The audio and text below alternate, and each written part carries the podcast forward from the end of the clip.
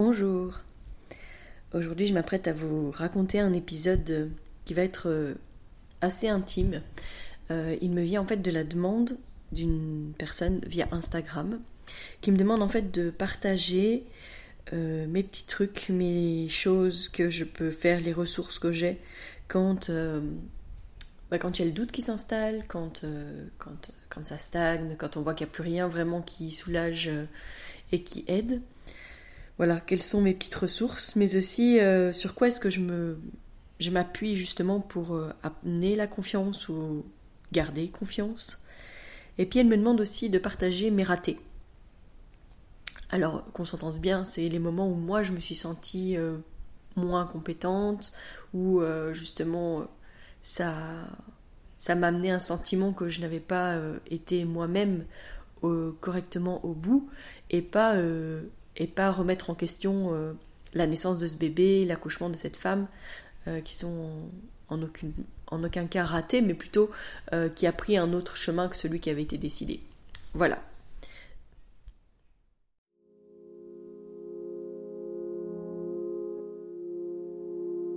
Bienvenue dans Bulle de Sage-Femme, le podcast qui déconstruit les croyances, démystifie les peurs sociétales, redonne toute sa place à la physiologie des femmes qui savent enfanter dans leur pleine puissance, mais aussi des bébés qui savent se mettre au monde.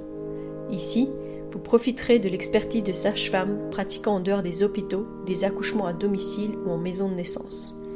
Nous souhaitons que vous trouviez les outils, les informations pour que vous puissiez être les acteurs de la naissance de votre bébé, et ce quel que soit le lieu où vous avez décidé de l'accueillir.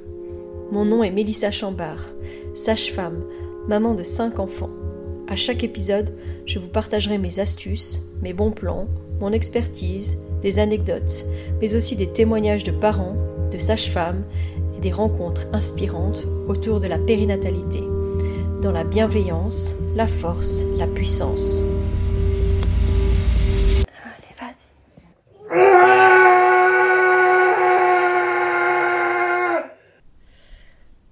Alors clairement, euh, cette expérience qu'on me demande de partager, c'est une réalité de notre travail qu'on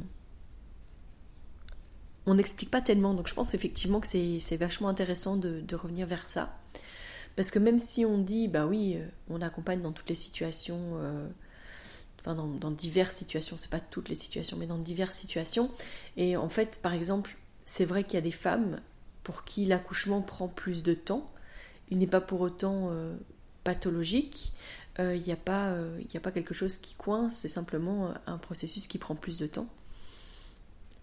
Et qu'est-ce qui fait qu'à ce moment-là, on garde plus confiance que parfois un accouchement qui va plus vite, mais où on sent qu'il y a quelque chose qui ne va pas? Je pense qu'il y a une notion importante, c'est la notion du sixième sens. Quelque chose qu'on ne s'explique pas. En tout cas, moi, j'ai pas toujours les clés de qu'est-ce qui me vient, pourquoi est-ce que ça me vient. je crois qu'il y a une sorte de connexion qui se fait. Euh, et il y a des moments où je vais être euh, sereine malgré que je sens que c'est un travail qui euh, potentiellement va prendre du temps. inversement, parfois je sens qu'il y a quelque chose qui coince, qui bloque, alors que ça a l'air de bien fonctionner. Alors je pense que c'est important, justement, quand on dit qu'on se base sur tous nos sens.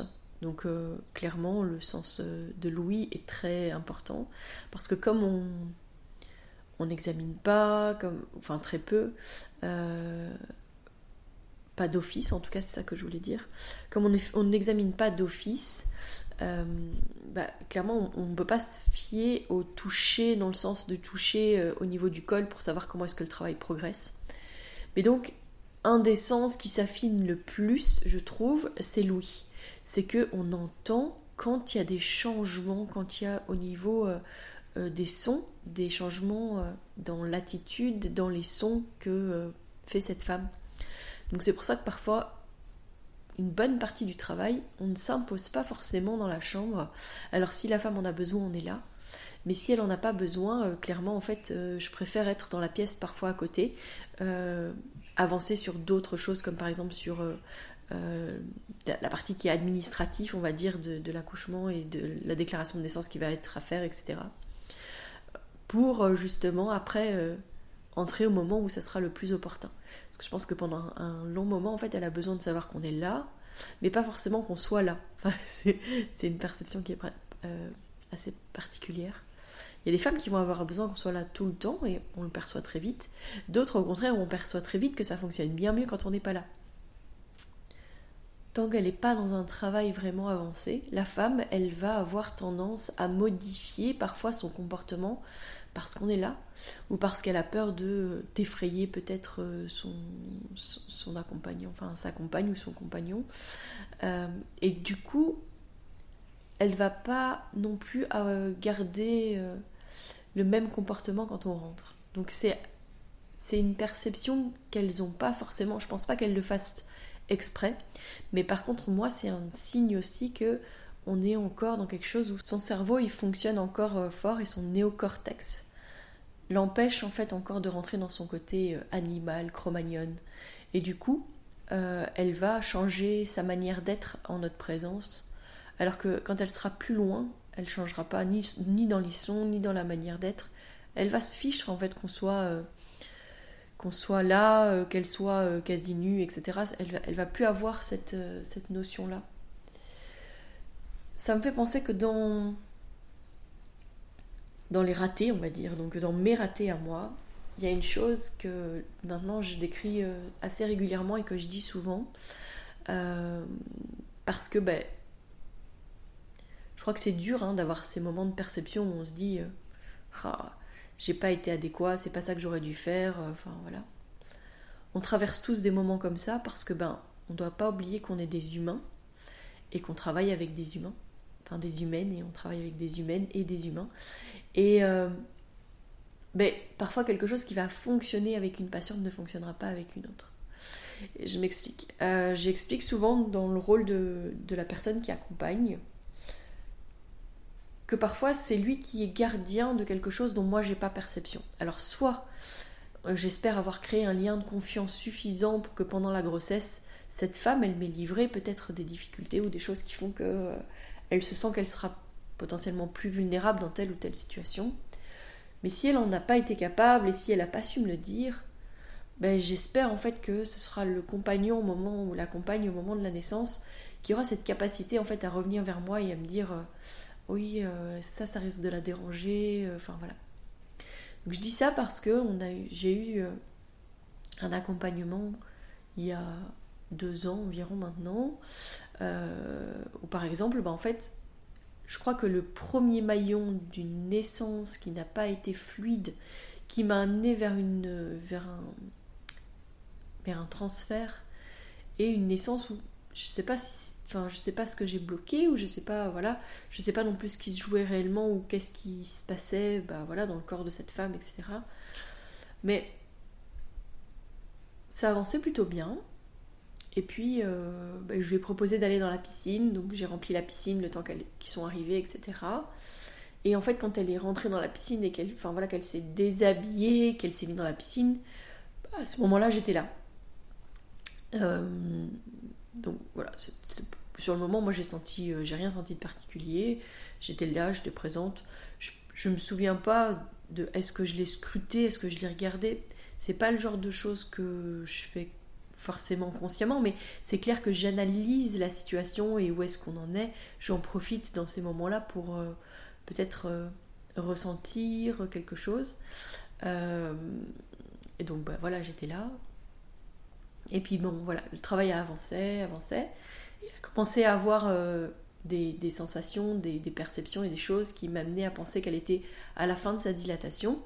Et quand, quand elle, elle a commençait à sentir que ça bloquait, qu'elle n'y arriverait pas, que ça ne passerait pas, etc. Donc clairement une phase de désespérance. On était, quand je l'ai examiné, effectivement à 8 cm, donc on était dans quelque chose qui était euh, logique par rapport à euh, ce que j'observais, ce que j'entendais, etc. Je sais pas, il y avait comme un blocage, comme une perte de confiance, quelque chose où euh, cette femme, elle me disait Mais non, je te dis que je dois partir, je veux aller à l'hôpital, s'il te plaît, je veux partir, je veux partir. Et moi, j'avais qu'une peur, parce qu'elle commençait à avoir son réflexe d'expulsion. Moi, j'avais qu'une peur, parce qu'elle voulait quand même aller pas dans l'hôpital le plus proche. Ben, c'était qu'elle accouche dans sa voiture. Alors pourquoi? Bah Parce que j'ai déjà vécu ça en fait, hein, une patiente que j'ai transférée, puis qui a accouché devant le parking de l'hôpital, là, euh, en ouvrant la porte de sa voiture. C'est pas. Je crois, que je crois pas que ce soit quelque chose que les, les femmes elles souhaitent accoucher là comme ça euh, devant l'hôpital, euh, devant leur voiture, enfin voilà. Euh, et ça faisait pas si longtemps que ça, je pense que j'avais vécu cette situation. Et du coup, bah, ça m'est revenu évidemment. Et puis je lui ai dit, bah, tu veux pas accoucher dans ta voiture, enfin, voilà. Et donc, j'ai pas revu cette patiente et euh, je les ai relancées plusieurs fois justement pour pouvoir la revoir en post-natal. C'est-à-dire qu'ils habitaient assez loin de la bulle, donc elle a accouché à l'hôpital, donc je l'ai pas revue après.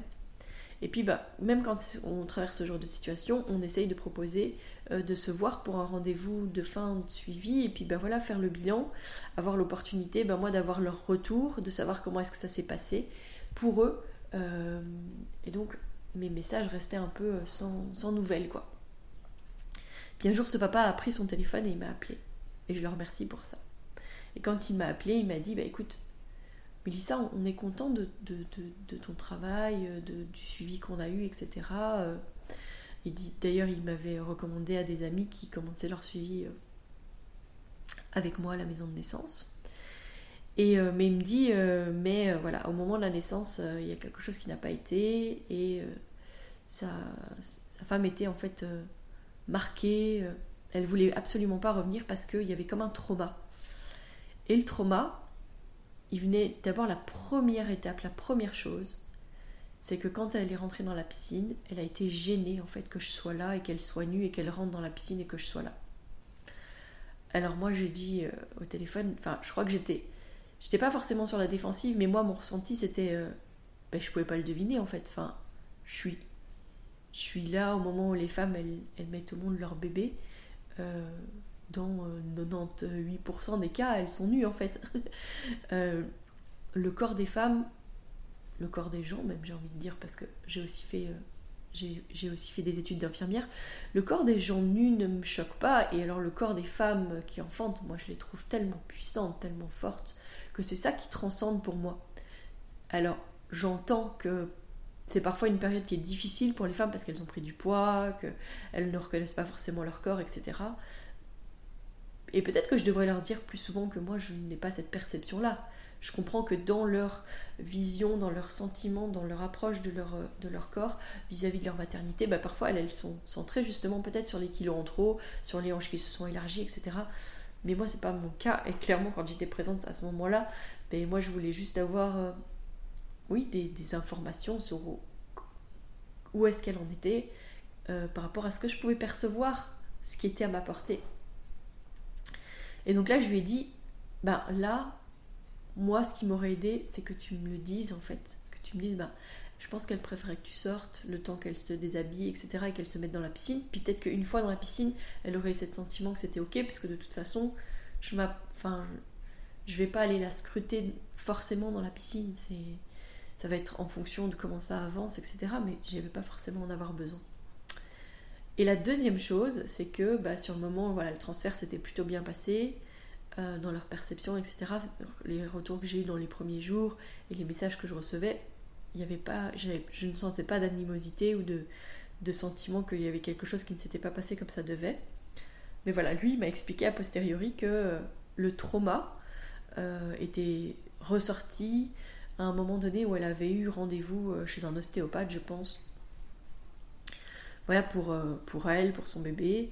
Et que euh, ce qui était revenu, c'était que justement, ces mots que j'avais posés, où j'avais dit bah, Tu ne veux quand même pas accoucher dans ta voiture, c'était comme un jugement, une, perception que j'avais donnée qui ne lui appartenait pas et où j'avais comme marqué au fer rouge quelque chose, quoi. Voilà. Mais c'est là où je dis qu'on peut avoir des ratés et qu'il faut aussi qu'on accepte que, ben voilà, euh, étant des humains qui travaillent avec des humains, parfois les mêmes paroles vont fonctionner et d'autres fois, ben, vont, ici en l'occurrence, euh, traumatiser. Enfin voilà, en tout cas, ça va faire partie d'un trauma. Ben, j'en suis pas fière, j'avoue. Euh, après, ben, je crois qu'on doit tirer du positif en fait des, des expériences qui nous arrivent, des, des moments où on accueille, où euh, on accompagne et puis où bah, ça ne se passe pas comme c'était prévu.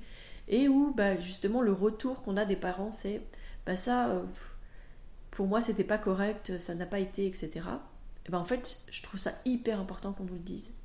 Parce que je peux pas le deviner. Et euh, du coup, je peux pas en, faire quelque chose qui va m'apprendre à grandir et à être plus attentive et à peut-être à réfléchir plusieurs fois avant de potentiellement poser les mêmes mots. J'explique aussi par exemple qu'on a déjà eu une patiente au moment de sa phase de désespérance dans la piscine qui dit euh, Aidez-moi, j'en peux plus, faites quelque chose, je veux la péri. Alors c'est quelque chose qui vient souvent évidemment à ce moment-là. Et euh, les mots, la manière d'être vont être complètement différentes en fait d'une femme à l'autre. Et cette femme par exemple, je, sentais à l'intérieur de moi que je pouvais lui dire ce que je lui ai dit, donc je vais vous dire. Parce que ce que je lui ai dit c'est, tu veux aller à l'hôpital, tu vas avoir une péri, pas de problème. Mais il va falloir sortir de l'eau, te sécher, t'habiller, rassembler tes affaires, les remettre dans ta voiture, faire le, trajet jusqu'à l'hôpital, euh, être accueilli, je pense qu'on était dans la nuit, donc être accueilli, passer par les urgences, euh, aller jusqu'à la maternité, être, avoir un monitoring, attendre, voir si tes prises de sang sont ok, etc. Voir s'il y a un, anesthésiste qui est, tout prêt, qui va pouvoir te poser ta péri. Alors, je peux pas dire ça à n'importe qui, parce que si je dis ça à quelqu'un, clairement, ça peut être euh, senti comme une pression, une manière de te dire mais tu vas jamais faire ça, tu n'auras jamais le courage de faire ça. Euh, donc clairement, c'est pas quelque chose que je vais dire à tout le monde, mais à cette femme, je savais que je pouvais le faire. Et en fait, j'ai juste énuméré tout ça qu'elle a dit. Euh, oui, non, mais c'est bon. je crois que c'était juste de la remettre là-dedans pour qu'elle redécroche et qu'elle relaisse faire. Et son bébé était là très peu de temps après. Mais voilà, donc c'est ne pas oublier que ce qu'on fait, ce qu'on dit, a une importance, que les mots peuvent blesser, que les mots peuvent traumatiser, et donc de les utiliser à bon escient. Et je pense que c'est ce que m'a appris cette femme, c'est vraiment faire très attention à ça. C'est euh, prendre le temps aussi d'apprendre à se connaître et de dire euh, parfois les, les choses qui risquent de poser problème. Il y a des femmes parfois qui me disent alors moi il y a ça qui va pas moi on a parfois des, des, personnes qui ont des tocs par exemple et qui vont me dire alors moi il y a une chose vraiment vraiment importante c'est ça si tu le fais pas ça va être difficile pour moi. Là notamment on a une patiente qui nous disait euh, on peut pas s'asseoir sur le lit si on est habillé. D'accord? Parce que sinon le lit devient sale et alors euh, ça risque de la de l'embêter etc je dis ok maintenant que je le sais c'est ok. Puis après je lui dis mais sache que il y a des aménagements qui sont possibles parce que bah, par exemple on a un lit propre sous le premier lit. Donc si jamais quelqu'un s'était assis sur ce lit, on peut toujours défaire la première couche du lit pour que bah, elle soit sur un lit propre quand elle va s'installer avec son bébé. Et je crois que ça l'a beaucoup rassuré que je dise ça. Mais si elle m'avait pas parlé de ça, si elle m'avait pas expliqué, oh oui, alors moi il y a ça qui me dérange, ça, voilà où ça peut, ça peut me poser problème, je peux pas le deviner. Et si c'est quelque chose du coup qui vient allez, euh, qui vient ruminer à l'intérieur de son esprit, qui, vient euh, finalement perturber le processus, alors là, je sais pas d'où est-ce que je le tirerais si elle me l'avait pas dit, quoi. D'où l'espace de parole, les temps où on a l'impression qu'on papote avec nos patientes, avec, les couples euh, pendant les rendez-vous, bah, c'est en fait grandement pour justement savoir parfois débloquer certaines situations, avoir la capacité, l'opportunité d'aider à passer un certain cap, c'est grâce au moment où on apprend à se connaître. Certaines, je dis souvent qu'on doit trouver la clé. Chaque femme a sa clé finalement. Il n'y a pas quelque chose d'universel. Euh, dernièrement, ben voilà, c'était une patiente qui m'avait expliqué que euh, elle faisait euh, des méditations et qu'elle faisait un peu d'hypnose et qu'elle savait qu'au moment de la naissance de son bébé, il allait falloir qu'elle aille dans sa forêt, voilà, qu'elle a à l'intérieur d'elle, qu'elle imagine, etc. Et qu'elle allait aller près de son chêne, qu'elle savait où était son chêne et que son bébé, elle irait le chercher là-bas. Et pendant son travail à elle, ben, je, vous, en reparlerai parce que je vais vous parler aussi des petites choses que, je fais pendant les accouchements. Mais pendant son travail à elle, ce que je peux dire, c'est que euh, je pense qu'à certains moments, elle était tellement dans son cerveau elle voulait tellement que ça avance euh, que par exemple, à un moment donné, elle m'a dit euh, Mon corps me dit qu'il faut que je pousse, je sens que je dois pousser. Et donc, dans cette situation-là, on en parle souvent pendant les préparations à la naissance, où j'explique qu'il faut pas pousser en fait tant que ton corps ne pousse pas, tant que le réflexe n'est pas là, il vaut mieux pas pousser parce que sinon on risque de inhiber ce réflexe d'expulsion et donc bah, ça risque d'être plus long, plus compliqué, enfin voilà. Et donc je lui dis ça, mais non, ne, pousse pas si ça ne pousse pas, laisse faire, laisse faire, mais elle n'arrive pas à s'en empêcher.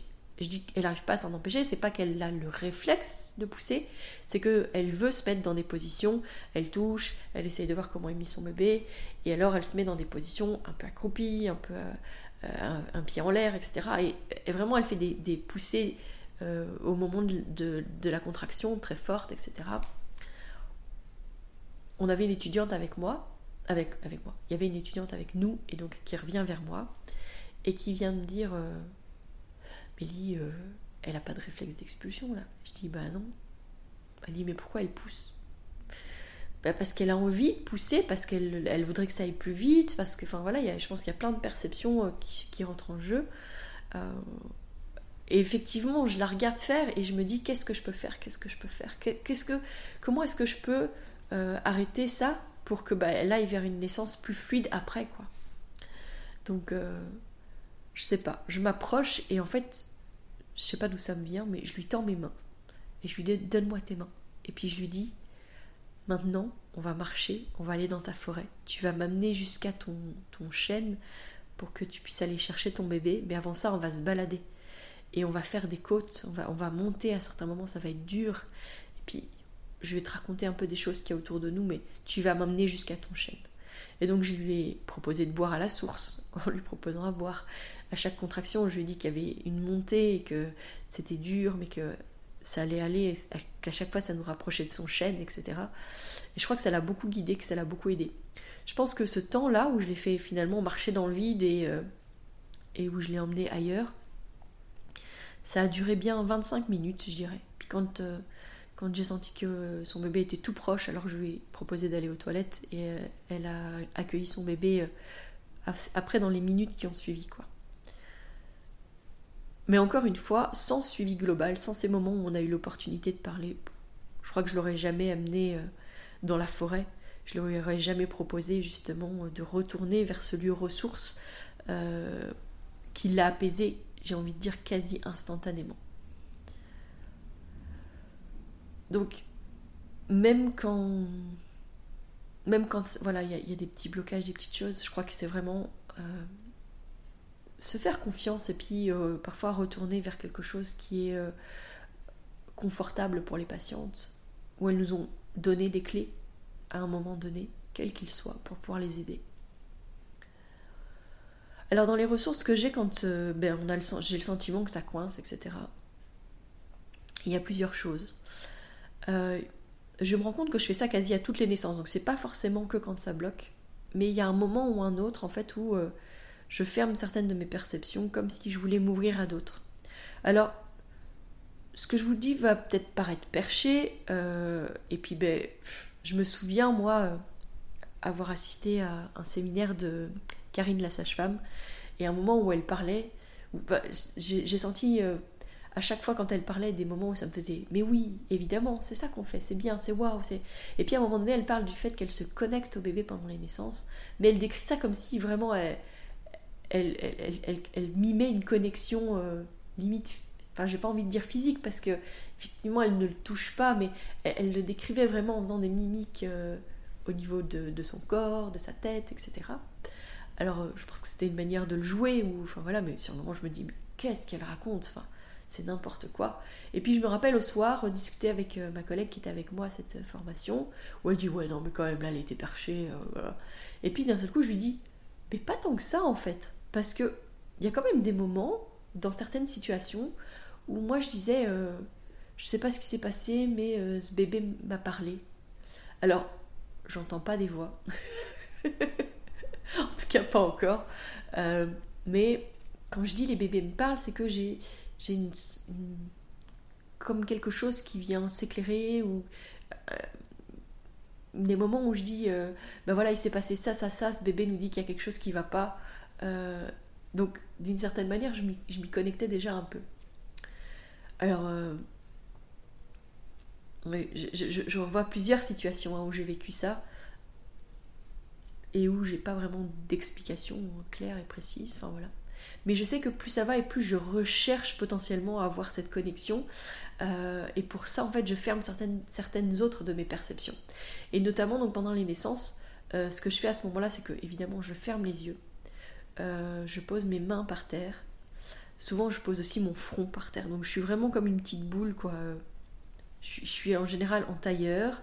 Et puis, je viens mettre ma tête par terre, mes mains par terre. Ou alors mes mains contre mon cœur et, je viens poser la tête par terre. voilà. Donc je, réfléchis hein, en même temps que je vous, dis ça. C'est comme si j'essayais de refaire cette position et ce mouvement que, je prends à ce moment-là. Euh, et, je, voudrais juste rassurer les potentielles patientes qui sont en train d'écouter le, podcast. Si jamais elles me voient faire ça pendant la naissance de leur bébé, c'est pas parce que je pense que ça ne va pas, c'est parce qu'à certains moments, je ne sais pas pourquoi je le fais. Euh, et effectivement, peut-être que c'est juste parce que je cherche une connexion euh, autre, dans un autre dans une autre perception, dans, un autre, dans une autre sphère que ce qu'on perçoit habituellement. Je sais pas. Et, je fais ça de manière instinctive. Je me dis pas, ah tiens, je vais faire ça. La plupart du temps, je fais ça de manière instinctive. Des fois, j'ai juste envie de me caler, je le fais instinctivement et je me mets. Parfois, je me dis, tiens, qu'est-ce qu'il a à me dire ce bébé Alors, je cherche à être comme ça. Mais c'est assez rare. La plupart du temps, c'est instinctivement que je fais ça. Donc, je me mets euh, comme ça. Je ferme euh, un peu les autres choses. Euh, c'est-à-dire, donc, je ferme les yeux effectivement, je suis toujours en train d'écouter ce qui se passe parce que je ne peux pas fermer mes oreilles, j'ai envie de dire. Mais c'est comme si euh, je j'essaye de ne pas me concentrer dessus et je laisse venir ce qui vient. Dans les perceptions. Parfois, je sens comme si j'étais bloquée. Alors, euh, du coup, je, me dis que c'est peut-être que ce bébé, il a besoin encore de, tourner, de, changer de position. Euh, voilà. ça me donne parfois juste cette information-là. Parfois, c'est oui, un ressenti intérieur où je sens que c'est ok en fait. Euh, voilà. Et là, par exemple, quand j'ai fait ça pour euh, cette dernière naissance, en fait, c'est la dernière naissance à laquelle j'ai assisté, tiens. Euh, cette dernière naissance, j'ai fait ça. On est arrivé, il était 23h environ. Et, et je sais pas, je me suis mise dans cette position. Et ce que j'ai vu, eh ben, c'est justement le, un peu le lever du soleil de l'intérieur d'une forêt. C'est-à-dire que je voyais des, silhouettes d'arbres, je, voyais des petits animaux qui commençaient à s'éveiller dans la forêt, hein, les petits écureuils qui commençaient à descendre des arbres, des oiseaux, etc. Et donc le soleil qui se levait.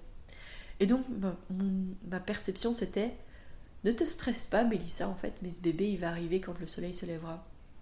Et effectivement, ce bébé est né vers 7 heures. à, cette période-là de l'année, il commence à être déjà bien réveillé, hein, le soleil, enfin levé le soleil, pas réveillé, merci, les perceptions. Mais en tout cas, euh, j'étais pas stressée parce que c'était un peu ce que je ressentais. Et, puis ma collègue qui était là, je lui dis, je sais pas, j'ai vu euh, l'aube, le, lever du soleil, et elle m'a dit, hop, c'est drôle, quand je suis arrivée, je me suis dit qu'il viendrait pas avant au moins telle heure. C'est drôle. Donc, on avait toutes les deux un peu la même perception, alors que finalement on s'était pas, on n'en avait pas parlé. Je, je lui ai pas demandé comment est-ce qu'elle avait ressenti ça, mais voilà, je trouve ça intéressant. Alors est-ce que on développe un certain sens, sixième sens, peut-être, je ne sais pas trop.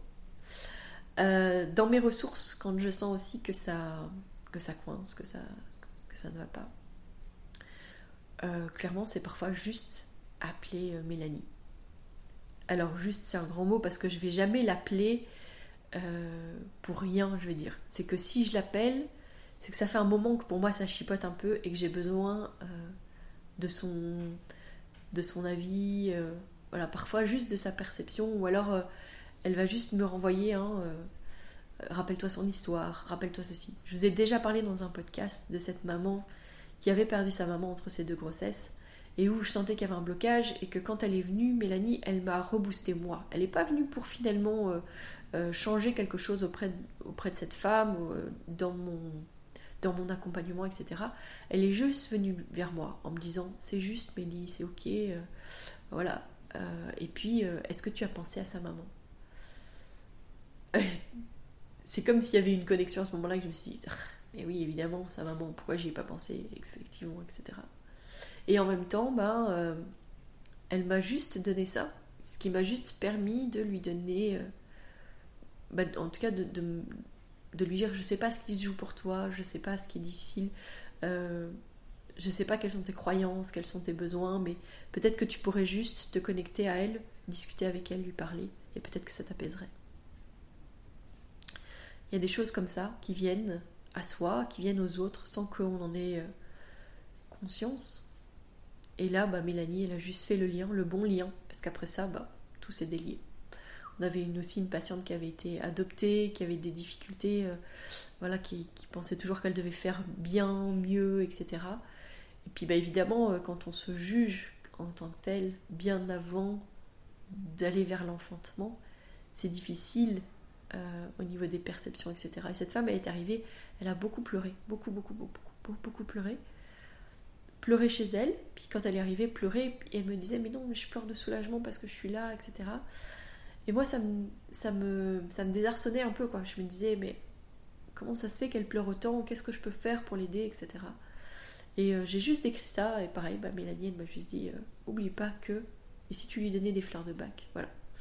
Donc effectivement, je lui ai donné des fleurs de bac, et ça a bien fonctionné. Donc euh, voilà. Inversement, parfois, ça va être Mélanie qui va être en difficulté et puis qui va m'appeler ou, que je vais passer voir, de la même manière que ce que je vous décris. Donc je pense qu'on est complémentaires en cela, c'est que parfois, dans un accompagnement qui peut paraître long, ou qui est long, je ne veux pas euh, changer les perceptions dans le timing, mais quand je disais que parfois une naissance, elle peut durer longtemps, mais que c'est tout à fait normal et que ça ne nous perturbe pas, et puis parfois ça va être moins long, mais que ça va nous perturber. Il y a aussi parfois juste euh, des moments où on est comme le nez contre le mur, là. Que c'est dur, on ne voit plus, on n'a plus la perception de tout ce qui est en train de se passer. Et euh, l'autre, l'autre dans le binôme, donc en fait soit Mélanie, soit moi, on va amener du recul en fait et on va euh, aider à voir cette fresque qu'il y a sur le mur alors que si on est toujours dans la situation et si on est seul ben, on n'arrive plus à l'apercevoir, on n'arrive plus à le voir. Et je dis ça parce que ben, la plupart du temps, on a une bonne partie du travail où finalement on est seul. Donc on n'est pas, euh, on n'est pas forcément avec notre deuxième déjà, parce qu'on va pas l'appeler trop tôt dans le travail. Alors ça nous arrive d'appeler trop tôt dans le travail, ça nous arrive même d'être déjà à deux au moment où on va transférer. Donc preuve que bah, au niveau de notre ressenti, de notre perception, on n'était peut-être pas juste.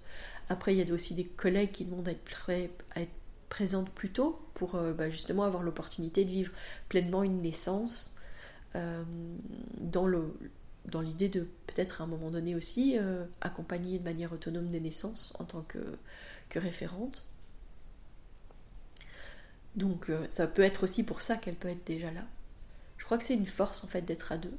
Je crois que ça nous aide aussi bah, quand ça dure, qu'il y en ait une qui puisse se reposer, ou alors quand potentiellement, voilà, quand j'enchaîne plusieurs naissances, ben moi, ça me sécurise de savoir qu'il y a quelqu'un qui va être là pour écouter le bébé, etc. Et que je peux lâcher prise et dormir euh, une demi-heure, trois quarts d'heure, une heure, enfin voilà, parce que ça va m'aider après à être pleinement présente pour, pour, euh, pour cette femme, pour ce couple, pour ce bébé.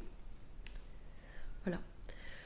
Euh, je pense que parfois on rentre aussi dans un état méditatif. moi personnellement, quand ça me vient, c'est pas quelque chose que je recherche. Euh, et quand je le recherche, c'est bizarre, mais j'ai un peu plus de mal à voguer dedans.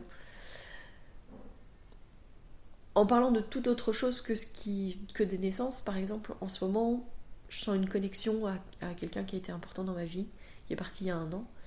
Et euh, il y a des moments en fait où mon esprit part vers cette personne de manière euh, totalement sans, sans, mon contrôle, quoi c'est là où je dis que bah, c'est quelque chose c'est quelque chose qu'on on ne contrôle pas forcément et qui vient à nous sans que sans que sans qu'on en ait euh, l'envie, sans qu'on y mette euh, quelque chose de, de réfléchi, mais que ça se fait de manière euh, quasi instinctive en fait. Est-ce que c'est parce que c'est mon besoin? Est-ce que c'est un besoin qui vient d'une autre sphère? On n'en sait rien finalement. Voilà. C'était un, épisode plutôt euh, intime euh, dans les perceptions et dans les choses qui sont mises en place, mais euh, voilà. Ce qui, me vient là, c'est que ben, je remercie en tout cas cette, collègue de, sa demande. je vous invite vraiment à, me, joindre, à me contacter, que ce soit via les réseaux sociaux ou via mon email que je vous mets à la fin de, des épisodes. Parce que je crois que bah, on a tous euh, besoin de se nourrir des uns des autres. Moi, j'ai besoin de me nourrir de vous et de vos besoins.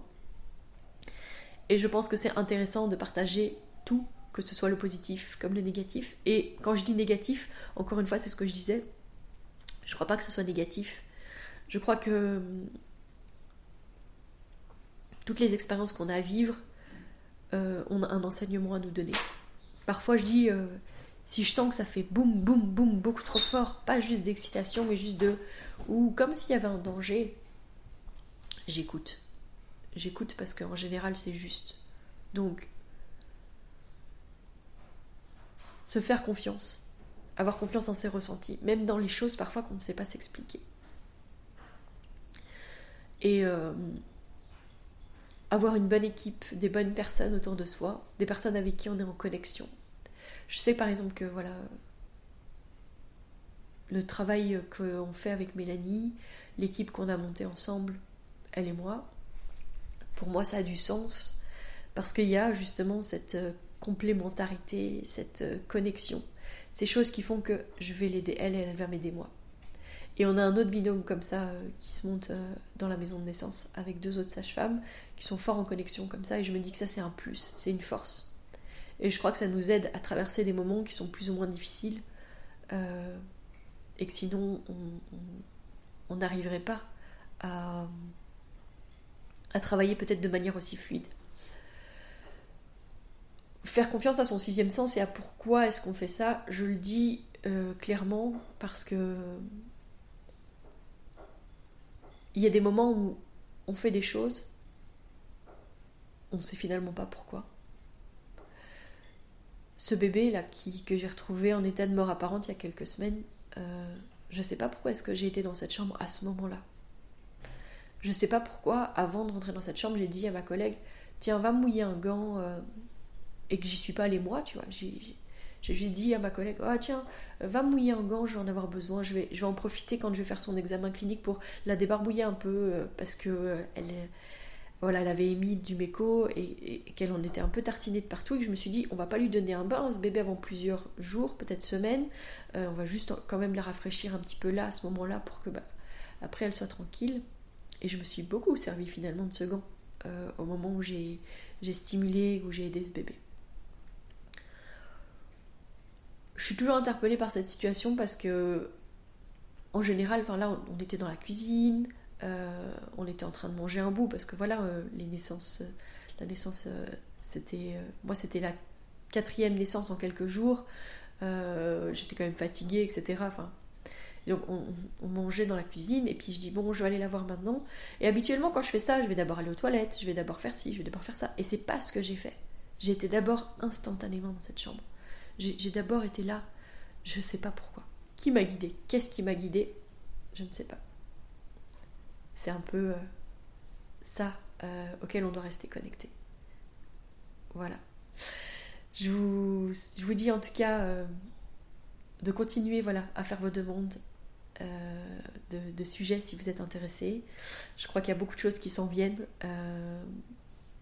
parce que bah, voilà, les deux jours que j'ai passés à Paris cette semaine avec l'Académie du podcast m'ont encore amené à aller plus loin dans ma réflexion. Donc qu'est-ce que je souhaite pour le monde des naissances, qu'est-ce que je souhaite pour les femmes, pour les bébés, euh, et comment est-ce que je peux moi être actrice là-dedans.